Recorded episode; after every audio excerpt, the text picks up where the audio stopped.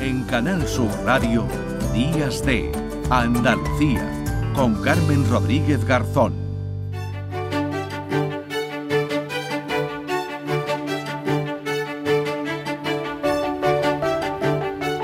Este 4 de marzo se celebra el Día Mundial de la Obesidad y vamos a ocuparnos eh, de ello hoy en Días de Andalucía, como les hemos anunciado al principio, desde varias perspectivas porque la prevención es sin duda la mejor forma de evitarla. Sus consecuencias son y pueden ser muy muy negativas para nuestra salud, así que no estamos hablando de una mera cuestión estética, sino de problemas realmente graves que puede acarrear la obesidad. Vamos a saludar en primer lugar a la doctora Ana de Holanda, coordinadora del área de obesidad de la Sociedad Española de Endocrinología y Nutrición. Doctora, ¿qué tal? Muy buenos días. Hola, buenos días. Bueno, antes que nada, ¿cuándo hablamos de obesidad? ¿Cuándo se diagnostica y estamos hablando de una persona que es obesa? ¿Qué características tiene que tener? A ver, la obesidad se define por un exceso de grasa, ¿vale? O sea, cuando en el cuerpo hay un exceso de, tejido adiposo, de grasa corporal. Em, normalmente para diagnosticarla utilizamos un método que eh, que sirve de forma general, para así en general es, la división entre el peso y la estatura multiplicada al cuadrado. Esto se llama es el índice de masa corporal y cuando una persona tiene un índice de masa corporal mayor a 30, eh, igual o mayor a 30, estamos hablando de obesidad. Sí que es cierto que realmente el índice de masa corporal no nos sirve em, para todo el mundo porque hay veces que una persona puede tener mucho músculo y mm. entonces, según este índice, salir como obesidad, pero realmente eh, en, al final de cabo lo que importa es el exceso de grasa. Mm. Y eso pero ahí entiendo también distintos tipos de, obesidad, ¿no? Una, no sé si una obesidad leve y desde luego obesidades, ¿no? Cuando hablamos de una obesidad mórbida, una obesidad eh, ya, ya grave, ¿no? Y con consecuencias de las que hablaremos ahora seguramente peores, ¿no? Para nuestra salud. Sí, hay muchos mm. tipos, hay muchos tipos de obesidad. De hecho, ahora ya no se habla de obesidad, sino de obesidades. Es decir, em, por ejemplo, hay diferentes grados de obesidad, puede haber un grado más leve, otro más grave y otro súper extremo. Puede eh, haber una obesidad de que el tejido, la grasa se acumule, por ejemplo, en las mujeres muchas veces se acumula más grasa a nivel de las caderas y en los hombres sobre todo más grasa a nivel de la barriga. Esas, ese tipo de acumulación diferente de la grasa, esa distribución diferente, hace que también tenga consecuencias diferentes. ¿no? Puede tener más consecuencias eh, en metabólicas, o sea, a nivel de consecuencias en la salud, de diabetes, colesterol, cuando la grasa se acumula en la barriga y no mm. tanto en, en las caderas, por ejemplo. Mm. Bueno, luego hay muchos, muchos otros tipos de obesidad que vengan por la causa. Puede ser obesidad de, causa genética, puede ser obesidad de, de causa de, de tomar algún medicamento. Bueno, es, mm. muy complejo, mm. muy, heterogéneo. Claro, porque habrá también distintos factores y en cada persona eh, será diferente, ¿no? Los que llevan a una, a, bueno, pues a, un paciente, a una persona a esta situación, porque entiendo que en algunos casos existirá algún eh, componente genético, gente que está más predispuesta a padecer la, la obesidad. Sí, sí, sí, sí. La obesidad tiene un componente genético no es el principal determinante como tal, pero sí que eh, es, hay un componente genético, es decir, hay familias que en toda la familia hay mucha tendencia al sobrepeso y a la obesidad. Luego hay otros tipos eh, en que eh, realmente hay una mutación o un problema genético que es responsable de, de esa obesidad. en general estos casos son más graves. Eh, pero estas mutaciones específicas son muy poco frecuentes, alrededor mm. de un 5% nada más de todo el problema de obesidad pueden ser debidos a estas mutaciones. O sea que estamos hablando de un porcentaje el más elevado ¿no? y el más mayoritario que tendrá que ver con una mala alimentación, con una falta de ejercicio físico, en general con malos hábitos ¿no? que llevan eh, a una persona a esta situación. Eh, este año centráis, ¿no? Y centráis, bueno, este año entiendo que siempre en la prevención, ¿no? Porque ahí es donde entiendo que deben destinarse la mayoría de los eh, esfuerzos. Combatirla cuando ya se ha producido debe ser más complejo, más costoso, no siempre con resultados satisfactorios. Así que entiendo que hay que poner el acento en la prevención, desde además muy pequeños, ¿no? Sí, sí, sí, sí. La prevención juega un papel muy importante.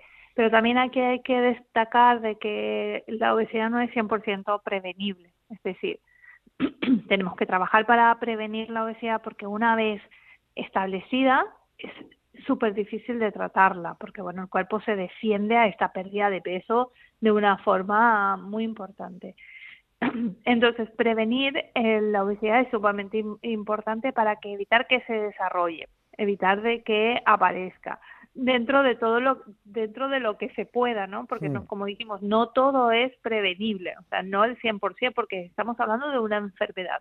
No es simplemente eh, 100% cambio de hábitos o 100% eh, relacionado con los hábitos alimentarios o con el ejercicio, sino que también hay un componente eh, en el cuerpo que hace que estas personas que tienen obesidad tengan mucha más hambre, tengan unos mm. circuitos cerebrales diferentes. Entonces, si nosotros podemos eh, actuar sobre todo en los factores que sabemos de que pueden evitar de que esto eh, se, se, convierta en un mm. problema más grave, lo tenemos que hacer. Mm. ¿Vale? Doctora, y sobre todo desde pequeños. Mm. ¿Qué problemas, vamos ahora, qué problemas de salud, eh, algunos estamos hablando de mucha gravedad, son los más frecuentes, ¿no? Entre personas con, con obesidad, sí. Sí, los más frecuentes son los problemas metabólicos, es decir, tener Em, algún problema con, la, con el azúcar, algún problema con la tensión arterial, con el colesterol. Estos son los más conocidos, ¿no? O sea que realmente es un factor de riesgo cardiovascular. Eso significa que, que las personas que tienen obesidad tienen más riesgos de tener eh, infartos o ictus, eh, eventos cardiovasculares. Eh, pero también pueden producir otras cosas, otras enfermedades que son poco conocidas, como por ejemplo eh, el cáncer, eh, la obesidad de por sí puede producir solo ella, o sea, sin mm. necesidad de fumar o de tener otros factores de riesgo, puede producir hasta 13 tipos de cáncer. Puede producir en mujeres jóvenes infertilidad, por ejemplo, sin que mm. tengamos otro factor de riesgo. Para infertilidad, la obesidad puede ser una causante mm. de, esto. Hay, sí. No, eh, le quería preguntar también, porque hay em, intervenciones quirúrgicas, ¿no? Em, bueno, producción de, estómago, balones intragástricos. Eh, ¿Solo con esto, doctora, se puede solucionar el problema? Eh, no. El problema es que la obesidad es tan compleja que necesitamos muchas cosas. O sea, si ahora solamente hacemos, ponemos un medicamento para sacar el hambre, pues nos estamos perdiendo mucha parte de la película, porque dijimos que hay muchas cosas que causan la obesidad y si solo atacamos a una, pues no estamos haciendo un buen tratamiento. Hmm. Una cirugía puede mejorar mucho, hmm. puede ayudar a perder peso. Si a largo plazo no mantenemos una alimentación saludable, eh, es, luego es muy probable mm. que puedas recuperar el peso. Claro, yo entiendo que el proceso es complejo, es costoso, es largo, ¿no? Y esto hará que muchos, aunque se decidan, ¿no? Decir, bueno, voy a hacer todo lo posible para, para dejar de ser una persona obesa, para combatir esta enfermedad, se desespere, ¿no? En medio del camino. Entiendo que, habrá mucha gente que, que se rinda, ¿no? En, eh, al no conseguir inmediatamente, ¿no? El, resultado que busca. No, entender que la obesidad es un problema de salud crónico es importante es importantísimo porque eh, la, obesidad lastimosamente no la podemos curar. No, eh, una persona que tiene obesidad no puede dejar de tener obesidad así como así, mm. sino que siempre tendrá aquella predisposición para ganar peso y siempre hay que estar eh, atendiendo todos los factores que puedan llevarle a la situación de estar mm. con obesidad. Entonces, e, eso es, eso es la lo primero. Mm. Una última cuestión, doctora. Ahora que después además hablaremos de ello, porque claro, hay unos eh, colectivos, España desde, desde luego tiene unos datos bastante preocupantes, que yo no sé si también, evidentemente, el sitio en el que uno vive, la forma de vida ¿no? que se lleva en un, en un país mm. puede contribuir también a que su población ¿no? en general, y no hablamos ya de personas concretas, tengan más predisposición a sufrir esa, esa obesidad. Pero hay una cuestión, claro, ahora que los alimentos no están disparados con lo eh, fundamental, ¿no? Entiendo, y lo importante que es mantener tener una alimentación sana y equilibrada. Eh, los alimentos frescos están disparados, los que nos ayudan, ¿no? como digo, a tener esa alimentación eh, saludable. ¿Qué consejos podríamos dar, eh, doctora, a una familia que quiere comer de forma sana, pero bueno, pues no le alcanza, ¿no? porque ahora mismo está la cesta de la compra de, de aquella manera? Ya. Pues es complicado, ¿no? Es complicado porque si esto está afectando a todo el mundo, o sea, no a todos nos afecta que hayan subido tanto los precios. Pero bueno, por ejemplo, eh, tener en cuenta que, mm, que, la verdura fresca es más cara, ¿sí? pero también la verdura congelada es muy buena, ¿vale? O sea que no hay problema de, comprar unas verduras congeladas y hacerlas, porque estas verduras congeladas a veces, a veces pueden ser un poquito más eh, asequibles y, y realmente también, o sea, es, la misma eh, verdura que se congela, no tiene ningún aditivo ni nada, o sea que nos puede valer. Eh, por ejemplo, las legumbres eh, son una buena fuente de proteína y de fibras que también son buenas. Entonces, eh, luego se puede hacer eh, un, el arroz combinado con con verduras también es una opción saludable, arroz mm. integral, sobre todo todos los cereales que sean integrales.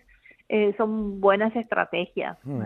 Evitar, ¿no? Sobre todo entiendo los alimentos procesados, que sí, puede ultraprocesados, ¿no? Que pueden ser eh, más asequibles económicamente, pero que pueden tener consecuencias para nuestra salud y sobre todo los más pequeños y ahí la prevención, ¿no? De la que venimos hablando desde el principio de esta entrevista. Bueno, pues anotados, anotados esos eh, consejos, esas recomendaciones de toda una experta, de una doctora endocrinóloga, Ana de Holanda, coordinadora del área de obesidad de la Sociedad Española de Endocrinología y nutrición. Muchísimas gracias, doctora, por acompañarnos esta mañana. A, vosotros. Un saludo. Adiós. Adiós. En Canal Sur Radio, Días de Andalucía, con Carmen Rodríguez Garzón.